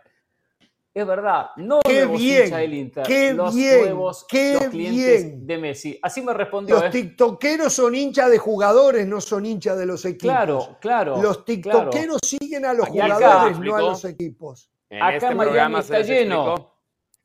Está lleno de hinchas de jugadores en Miami. Y hay muchos cubanos que son hinchas de Messi, como hay muchos cubanos hinchas de Cristiano Ronaldo. Y le van al jugador, son hinchas del futbolista. Hasta he hablado con algunos de ellos que me han dicho, soy hincha de Messi. Si Messi juega en el Real Madrid, le voy al Real Madrid. Si juega en el Barcelona, le voy al Barcelona. una vergüenza. no, ni lo sé. No lo puedo Pero ahora sí van a aparecer muchos hinchas de Messi. bueno, Pereira, Pereira, hoy, hoy revisé, hoy revisé. Sí. Eh, el partido en el que LAFC va a recibir a Inter Miami, eh, antes del el anuncio de la confirmación de Messi, ustedes podían comprar un boleto por 40 dólares. 40 dólares pueden ustedes ingresar a un partido de LAFC recibiendo a Inter Miami. El boleto más barato en este momento para entrar a ese partido está en 500 dólares. Pasó de costar 40 Una pregunta dólares. y algo peor, ¿eh? algo peor. Remato con esto, remato con esto. Algo peor. Para DC United, DC United había vendido eh, 3.000 boletos para su partido del 8 de julio contra Inter Miami. ¿no? 3.000 boletos. Vendieron, vendieron, después del anuncio, vendieron solamente otros 3.000, tuvieron que abrir otra capacidad extra de otros mil eh, asientos que generalmente no se abren para un partido el que ni, siquiera va a estar Messi. Eso iba a decirle el 8 de julio y Messi todavía no, va, a estar. y aún así la gente está comprando boletos para ir a ver a Inter Miami, aunque Messi no vaya a estar. Pero, ayer, ayer la US Cup La US Cup ayer jugaba el Inter Miami contra el Birmingham. Birmingham. what? Ya. Eh, por la US Cup vendieron 18 mil y pico de boletos. La mejor venta eh, del Birmingham desde que participa de la US Cup y es la vigésima cuarta mejor venta de la competencia en la historia. Y solo, en más, en más, si no ocurrió en las últimas horas. Ayer Messi dijo que faltaban detalles todavía para firmar el contrato. O sea, no sé si me entienden. Aunque lo, de, Birmingham, aunque lo de Birmingham también lo atribuyo a que no, habitualmente no enfrentan equipos de la MLS, no recuerdo todo el, recorrido que tuvo en la US Open Cup, lo cual enfrentaba un equipo de la MLS independientemente de la llegada de Messi, y segundo que era un partido que los metía en semifinales. O sea, ya de por sí hizo una, gran, una campaña estupenda para estar codeándose con equipos de la MLS.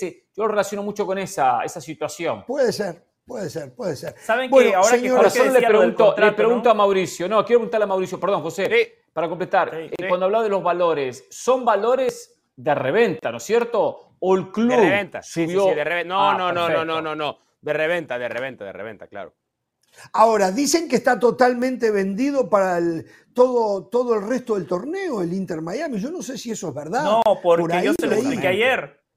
Ayer usted dijo que habían cerrado, sí, que no lo habían puesto a la venta después del 4 de julio, ¿no? Exacto, los partidos después del 4 de julio, en su momento el Inter Miami pondrá algunos boletos a la venta, pero ayer lo explicábamos con Hernán, ¿no? La mafia que tiene Ticketmaster, como muchas veces dicen sold out, después usted va a Ticketmaster y puede conseguir boletos, pero cuatro veces más del valor original. Le quería decir algo, ¿no? A mí me preocupa eh, esas usted hablaba... Sí. Sí. Sí, sí. Afortunadamente los están demandando. Ojalá y pierdan la demanda, porque la verdad me, me, toca pagar mucho, mucho dinero, Jorge, para los conciertos de BTS. ¿eh? Ahí se me va todo el salario. Mismo, ¿De ¿eh? quién? ¿De quién concierto? BTS. BTS. yo conozco conciertos de Vicente Fernández, con, bueno, ya pobre no estaba. Para, para llevar a mi esposa. descanse, Vicente, ¿no? Para llevar a está, está errado, José, porque es, es, imposible, mucho mejor el grupo Blackpink, pero bueno, es mucho mejor el grupo Blackpink que BTS, pero bueno, ¿no? supongo que son Bueno, para mí sí, para mí, a, mí me gusta más Blackpink, Mauricio, pero a mi esposa le gusta más BTS, tengo que ir a ver a BTS, yo lo acepto abiertamente, ¿no? Yo digo sí y soy un marido feliz. ¿Cómo es Peso Pluma? Hay, un, hay un, uno que canta ahora que se llama Peso Pluma. Bien, Jorge. Eso boxeo, eso boxeo. ¿Usted pagaría para ir a ver Peso Pluma? Yo para ver una pelea de Peso Pluma. pero no para ver un cantante que se llama. Te voy a contar una anécdota rapidísimo en 15 segundos. El, domingo en la final de CONCACAF, hay un, ven que en, en, la cancha del AFC hay una sección de suites, palcos, pero a nivel de cancha, que están sentados junto a, las, junto a los banquillos. Y el que está más hacia el extremo de la portería norte es el más VIP de todos. Ahí están los invitados de, los dueños del club. Ahí está siempre mi amigo personal, Jaime Camila, a quien le mando un abrazo. Pero ese día me dijeron. Ah, por eso la entrevista. Especial, hay seguridad especial, sí, porque es un amigo. Eh, porque viene, vienen dos grandes figuras.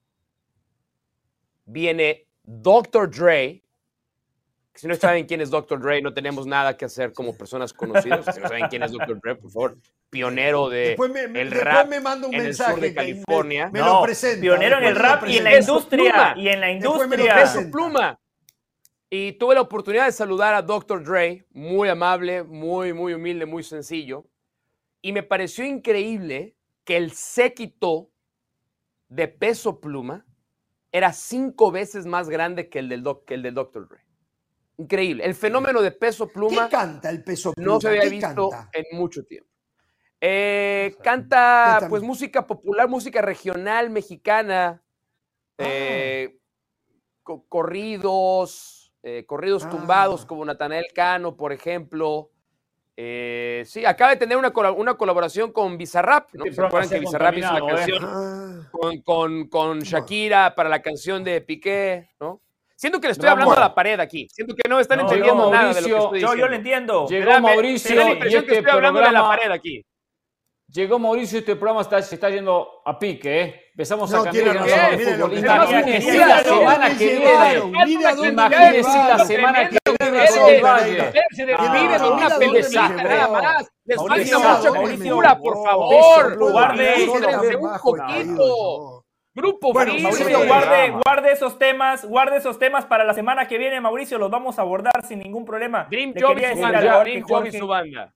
Ahora que ya le tengo el nombre del programa, Mauricio, la guitarra y la pelota, pero acá no, ¿eh? Haga un programa usted en ESPN, hable con su jefe, ya está, y listo. Pero ¿eh? acá no, por favor. Me gusta, me gusta. La guitarra y la pelota me gusta. Sí, sí, sí. No, no, pero algo, algo, importante del contrato, ¿no? Que Jorge decía que obviamente no se ha firmado. Cuando Titi Henry vino a la MLS, él estipuló que no jugaba en pasto sintético, ¿no? No, no sé si Messi va a poner alguna restricción similar en su contrato. Lo pensé yo. Hay, Claro, eh, vamos a estar atentos a, la letra, la ¿eh? letra pequeña del contrato, ¿no? Yo lo que me pregunto es lo siguiente. Me pregunto lo siguiente. ¿Qué va a pasar cuando se juegue la Champions Cup de CONCACAF? Si es que el Inter clasifica, por supuesto, tendrá que ganar ahora la US Open Cup. ¿Irá Messi a Centroamérica? ¿Irá Messi a México? Sí, vamos a volver de la pausa a analizarlo, ¿eh? porque ahora decimos también, ¿y Messi en CONCACAF, según Del Valle, la peor, la peor región?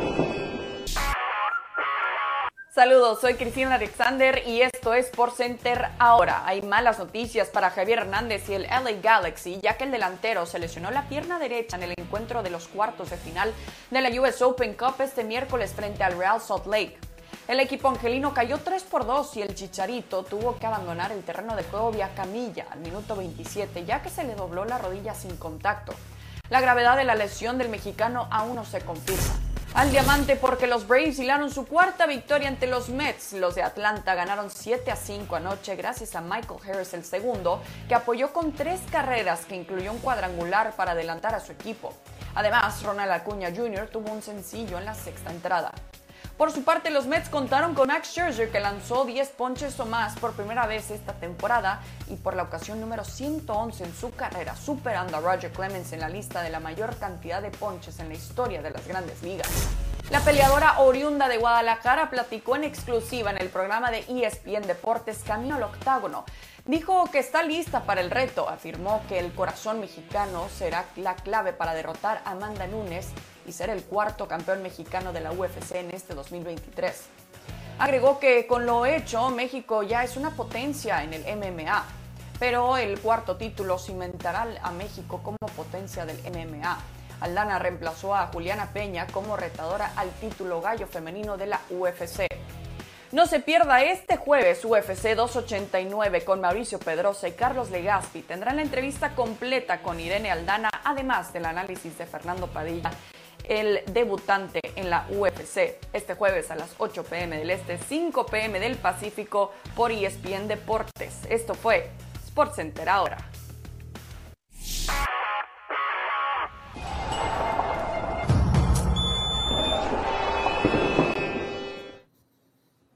Bien, continuamos en Jorge Ramos y su banda. Atención, estamos hablando de las resacas que quedaron de la noticia del año surgida en el día de ayer donde Leo Messi dio a conocer que va a jugar en el Inter Miami de la MLS. El tema es este, el lunes, este lunes pasado, eh, el presidente de la Conmebol, Alejandro Domínguez, había publicado en su cuenta de Twitter eh, uno donde invitaba a Leo Messi a jugar Copa Libertadores de América. Esto es un claro indicio, primero, que el lunes ya Alejandro Domínguez sabía lo que Jorge Messi le había comunicado a Joan Laporta. Eh, ya Jorge eh, eh, Alejandro Domínguez lo sabía. Y lo otro, que ahora Alejandro Domínguez trata de enamorar a la MLS para que Messi juegue la Copa Libertadores de América. Recién preguntaba Pereira, ¿irá Messi a jugar a Centroamérica? La nueva Copa de Campeones? Eh, no lo sabemos. Yo sí le voy a decir a Alejandro Domínguez que va a tener que ofrecer muchísimo para que la MLS acepte ir a jugar a Sudamérica la Copa Libertadores, porque, porque a nosotros mismos el, el comisionado de la liga, Don Garber, en más de una oportunidad nos ha dicho que él no lo ve posible por el tema de los viajes, que son muy largos, muy lejos y que el calendario no se lo permite.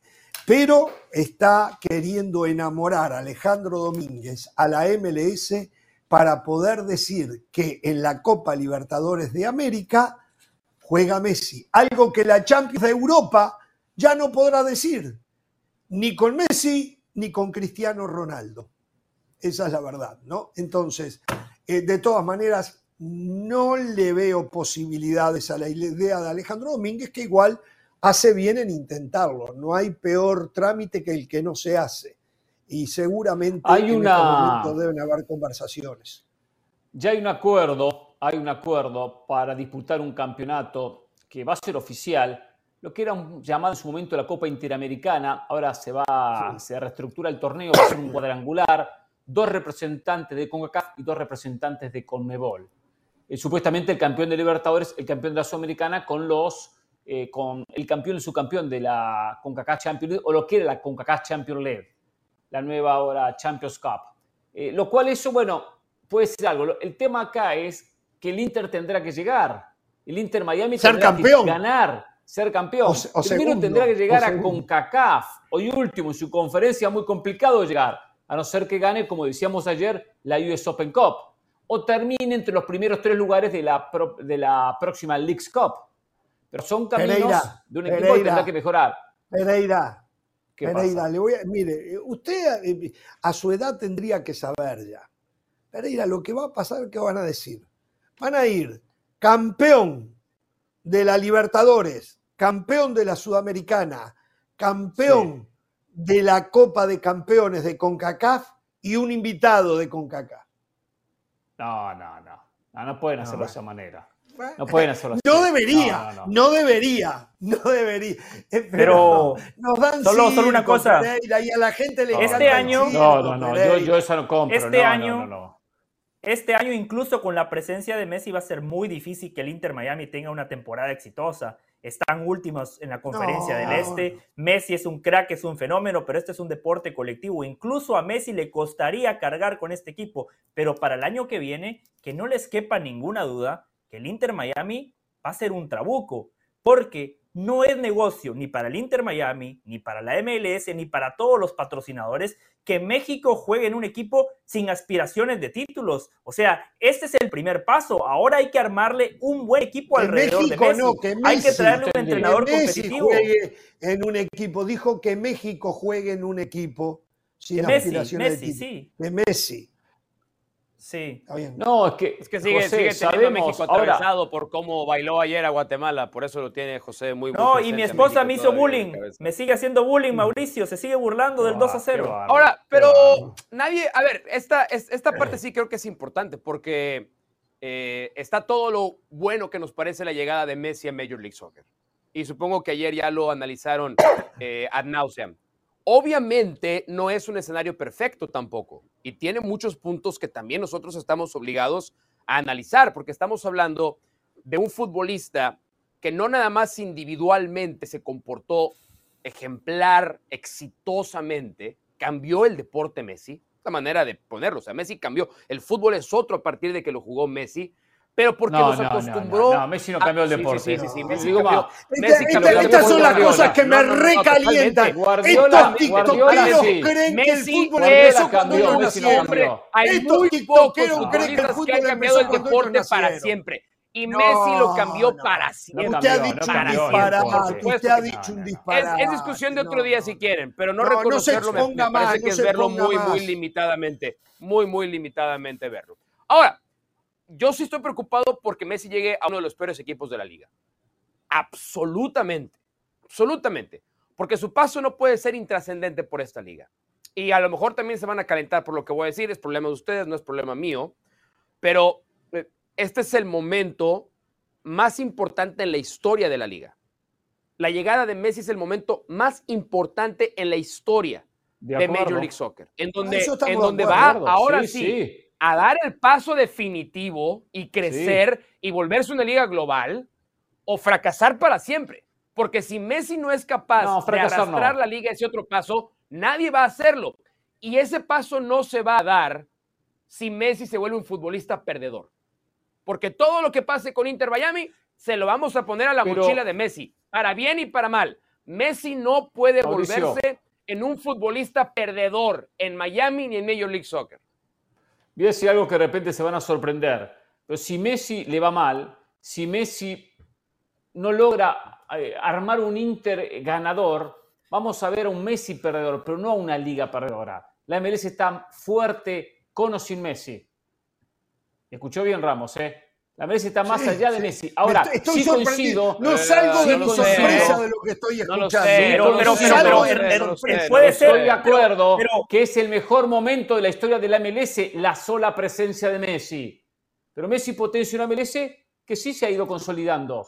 Pero si mañana Messi, por X razón, y sabe qué, me arrepentí, no voy, la MLS continúa. O si le va mal y termina último, se va a criticar a Messi, no a la liga. La liga va y sigue. Aprendan a escuchar. Pero, estaría desaprovechando. El próximo, año, el próximo año el Inter Miami va a tener un trabuco. El Inter Miami va a tener un equipazo. Bueno, idea. Nada lo garantiza, José. nada lo garantiza, lo tienen que dar por hecho. Nada lo garantiza. no, pero Mauricio, la MLS son hombres de negocios son tipos que saben del negocio y saben de la industria. Usted, si tiene a Messi, le tiene que dar un equipo ganador, un equipo competitivo. No lo traen nada más a que juegue con Miami, que, fracase. ¿eh? No, le van a dar todas las este verano posibles. Del Valle va a empezar ya en este eh. verano con los jugadores que queden disponibles en, el, en, la ventana esta que se viene a partir del primero de julio. el, el error que no se puede, el error que no se puede permitir Inter Miami es errar en el técnico. No se puede permitir ese error. Y hoy está el nombre de Gerardo Martino sonando cada vez más fuerte. No estoy Muy diciendo que es una mala idea. No estoy diciendo que una mala idea. Gerardo Martino es un campeón de Major League Soccer y estoy seguro que, bueno, peor trabajo que el que hizo con México no va a hacer, ¿verdad? Y seguro estará con gente a la que sí aprecia, estará con gente con la que sí se sienta familiar, estará con gente que sí lo haga sentir cómodo, Gerardo Martino en Miami con los Messi. Entonces, yo, yo, no, yo no tengo duda que es una opción seria, eh, viable, buena idea, pero no puede errar en el técnico. Porque yo, a diferencia de Hernán, sí creo que el todos deseamos el éxito de Messi y del experimento Messi en Major League. De, de verdad que lo deseo. Nos comieron nosotros también, la verdad. Pero sí creo que si por alguna razón no llega a pasar, si Messi llega, si el experimento Messi en Miami fracasa, yo sí creo que fracasa toda la liga. Y no sé si es un golpe del que se podría llegar a Si fracasa en lo deportivo, en lo mediático no fracasa. En el no lo sé, no lo sé, nivel mundial no fracasa. No lo en la gente que va a ir al estadio, en los ingresos de, dinero. Porque hoy hay un competidor importante como Arabia Saudita. Hoy hay un competidor importante como Arabia Saudita. Y si el experimento, yo hablo de todo el experimento, no hablo nada más de ganar o perder partidos, hablo del experimento global. Por ejemplo, por ejemplo, el experimento Zlatan fue exitosísimo. Y eso que el Galaxy no fue campeón con él. Pero el experimento Zlatan fue altamente rentable y exitoso para Major League Pero, a ver, Mauricio, el experimento Messi la idea de Arabia Saudita pues la idea de Arabia Saudita es organizar el Mundial 2030 y lo van a lograr gracias a esto. La idea de la MLS, nada que ver, ya tiene la sede del Mundial, es otro el objetivo de la MLS. Es a largo plazo. Seguir es a largo plazo. en el planeta futbolístico, que abran los ojos, que haya mayor cantidad de gente que vea los partidos y que las nuevas generaciones de niños no sigan al, al Real Madrid, a Barcelona, al Manchester City, al United, que sigan los equipos de la MLS. Esa es la, también la idea. Y eso lo va a lograr. Bueno, entonces yo te voy a preguntar a ti. Entonces te, voy, te, pregunto a ti, a Jorge y a José. ¿Cómo vamos a medir, cómo vamos a cuantificar si el experimento Messi es un éxito o un fracaso? ¿Cómo lo vamos a medir? ¿Cuántas suscripciones se venden de Apple TV Plus? La llegada a gente que no sigue el fútbol de este país y que lo va a seguir. Bueno, yo, le respondo, Mau. Ahí, te va mi preocupación. Yo, y termino y ya los dejo. Ahí te va mi preocupación, porque ayer me quedé con ganas de hablarlo y no lo pude decir. Este ¿Estamos hablando en lo deportivo o en lo comercial? es que yo creo que va, es que yo creo que, va de la mano. no los ah, podemos separar. yo, creo, que, va de la mano. Pero son dos manos. Va de la mano, pero son dos manos. Latan, se convirtió en un excelente embajador de la liga. Zlatan estaba en todos los, en todos los programas. Y rindió futbolísticamente. Todos los programas querían a Zlatan. Cancha a la que viajaba el Galaxy, cancha que se llenaba para ver a Zlatan. Messi no tiene esa personalidad. Messi no va a poder ir a sentarse a un late night show para divertirse como lo hacía Zlatan. Sí, pero algo va a tener que hacer para que todo lo que le estén pagando haga crecer a la liga. Y yo tengo mis dudas ahí. Tengo mis dudas de que lo vaya a poder hacer. Porque él Hay muchas maneras pero por ejemplo, por ejemplo, Messi en Jorge Ramos y su banda no va a tener problemas y eso va a ser un empuje bárbaro para la liga, ¿no? Claro. Por cierto, por, cierto, estamos esperando que eh, el Inter Miami se comunique con nosotros y la liga también. Ya hemos pedido una nota con Messi en un uno a uno. Este, vamos a ver si lo hacen. Vamos a ver si lo hacen. Perdón. Pero sobre la pregunta de Mauricio, hay muchas maneras de medirlo. Hay muchas maneras de medirlo. A ver, solo con el hecho de que Messi haya llegado en 24 horas, la franquicia del Inter Miami, que tenía un valor de 600 millones de dólares, hoy está cerca de un billón de dólares. Ahí ya es un éxito total para el Inter Miami. Seguramente cuando Messi empiece a jugar, las suscripciones de Apple TV se van a triplicar o, no sé cuánto, pero van a crecer exponencialmente. La marca de la liga va a crecer. Los estadios todos donde juegue Messi y Mauricio van a estar llenos. Es más, yo ayer le decía a Jorge y Hernán que hay muchos equipos de la MLS, esto es información, no es opinión, que están considerando jugar en estadios más grandes. Por ejemplo, eh, eh, lo que usted decía, Mauricio, del LAFC Imagínese ese partido, pero en el SoFi. Un marco fantástico. Messi lo llena, sin ningún lugar a dudas. Entonces, de Los Ángeles, que está ahí al lado. Después tenemos que medir lo deportivo. Y ahí es lo que yo les decía.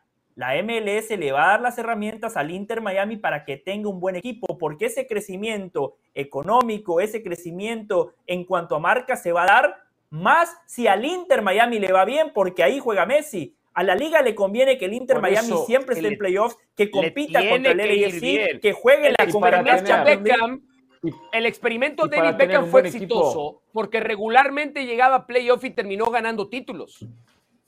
También por eso uno, fue exitoso el experimento. Ganó uno. ¿No? Por eso, pero llegó a finales, perdió dos finales, ganó otro. Yo me acuerdo, me tocó cubrir una final eh, en Seattle. ¿Contra quién fue? Contra Real Salt Lake, que se fue a penales y era la primera vez que una final de Major League Soccer metía tanta gente. Ella era cuando rotaban, rotaban sedes. Sí. No se jugaba en la casa de uno de los equipos. Eh, pero, pero llegaba Beckham a finales y acabó levantando títulos. Esa es la parte donde yo insisto que también tiene que cumplir Inter Miami. No puede seguir siendo el último lugar en el este. Y no, y, perdón, Beckham ganó dos, eh, tiene razón, Beckham ganó dos. No va a cambiar esta temporada, pero no puede, Messi no puede jugar en un equipo mediocre. Eso así de sencillo. No puede La liga lo tiene claro, Mau. No, no, esto lo venimos diciendo desde que se especulaba con la posibilidad. Tienen que armarle un equipo a Messi. Eso. En este equipo, ni siquiera poniendo a Messi, Cristiano Ronaldo y Benzema juntos, pueden sacarlo adelante para disputar el título. No, bueno, ahí sí ya, ahí ya lo sacan adelante. No, está muy mal este equipo, está muy mal este equipo. Tiene, la generación de fútbol, la recuperación del balón, tienen un montón de problemas. La línea de fondo no, no está tan mal. La línea de fondo, Primero no tiene el técnico. tampoco está tan mal. Y que el equipo lo arme el técnico, eh. Que el equipo lo arme técnico, que no vengan los amigos de Messi. Si viene que venga uno, pero no empiece a llenar de amigos, jugadores ya retirados o cerca de retirarse ya se habla de Busquets, se habla de Jordi Alba, se habla de Di María. No, no, no, no. no, Suárez no va a venir. Suárez tiene un contrato ¿eh? con gremio donde no tiene cláusula de salida, por lo tanto, eh, a Suárez ¿eh? habría que comprarlo y eso no cláusula de salida. Pues no, Suárez no. Sí, sí, Suárez no. Atención con esto, hablando de cláusula de salida. Hoy, hoy Verónica Brunati informaba que Messi sí tiene. ¿Por qué? Oh, ¿Qué pasó, No, vio lo, ¿No vio lo que hizo lo que hizo la MLS el otro día en la presentación cuando se burlaba en cierta manera con, sarcasmo de todos los que habían dicho Messi va a Barcelona, Messi ficha en Arabia Saudita. Eh, pero puntualmente la periodista Brunati. Bueno, le puso dos tweets, dos o tres. Pongan la repetición de nuevo, hay que leer las cosas. Fue el, Inter Miami, no la MLS, sí. Bueno, él, ella dice, déjeme, terminar, déjeme, terminar, déjeme terminar, ella dice que Messi tiene cláusulas de salida para el primer y segundo año, lo cual a mí me sorprendió, no lo puedo creer. No lo puedo creer porque ayer lo hablábamos, que la liga lo trae y también lo quieren como la imagen del Mundial 2026. Entonces, no sé, no sé eh, si es verdad que tiene cláusula de salida que no lo sabemos. Para mí es una sorpresa enorme, pero enorme de verdad. Pero si el precio, si el precio para que viniese era darle esa salida, la gente la merece, termina aceptándola. Y no, y, no, y no lo critico, ¿eh? porque al fin y al cabo el objetivo ya lo consiguieron. Que viniese. Después, después habrá que conquistarlo para que se mantenga. Pero con Barcelona siempre existe el riesgo de que se vaya entonces, ¿eh? Me parece a mí, no sé. bueno, pero después del comunicado del Barcelona ayer, que lo recalcamos aquí en este programa, vergonzoso, ¿eh? Fue penoso ese comunicado. ¿Por la qué penoso? de lástima como presidente. Sí, no, ¿Cómo por qué penoso? Jorge, tres párrafos tres párrafos le Bueno, están trabajando con el padre para. Encima aprovechó para, pegarle a la MLS, para pegarle a Messi, de que se va a una liga de menor medida. Eso lo podemos decir nosotros en el análisis, pero del Barcelona queda como malos perdedores, como, un equipo que está sangrando por la herida, sin categoría, exactamente. ya le está pegando al diciendo, usted, ¿eh? Está bien, y después diciendo, y después diciendo, le hicimos una oferta cuando hacía tiempo que se estaba esperando la famosa oferta que nunca llegaba. Y ayer publican que sí, el lunes se hicieron, pero ya la oferta escrita nunca llegó. Por favor. Vamos a la pausa, volvemos.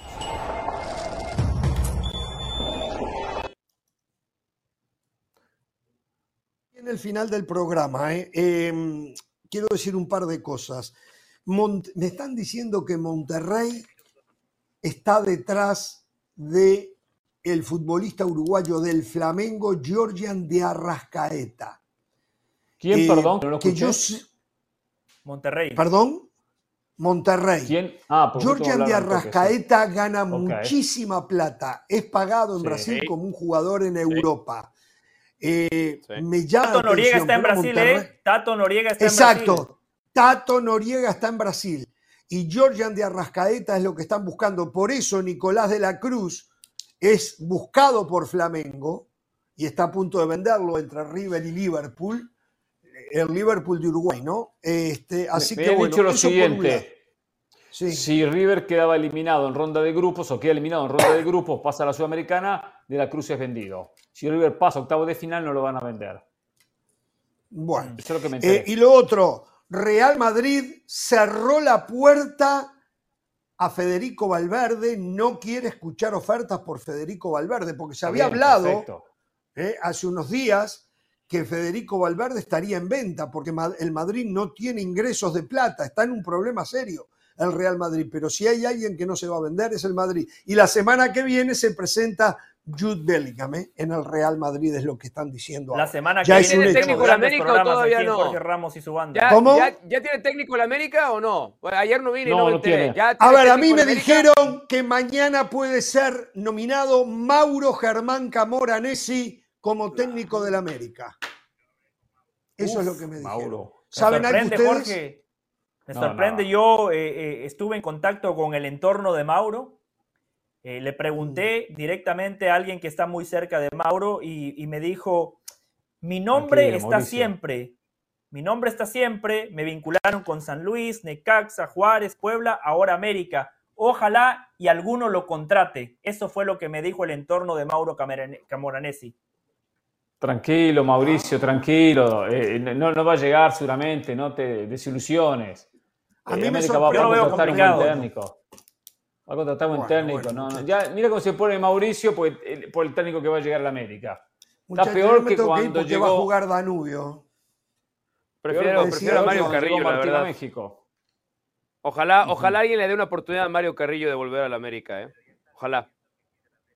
Ah, hace, mucho, hace mucho, tiempo. Si el América no me parece si que América no el América de Carrillo fue el mejor América que yo vi. Que vaya por Mario Carrillo. Le América de Mario Carrillo. Pero la verdad, hace mucho tiempo ya que está fuera de circulación, Mario. No creo que le vayan a dar esa oportunidad. No estoy diciendo que no lo pueda hacer. Antes la mesa de picante ponía técnicos, últimamente ya no han puesto tantos. últimamente les dicen que ya están muy gastados y que no ven fútbol y que no son actualizados, ¿verdad? Sí, sí, sí, Bueno.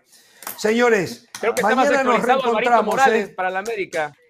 No tengan temor de ser felices. Buenas tardes.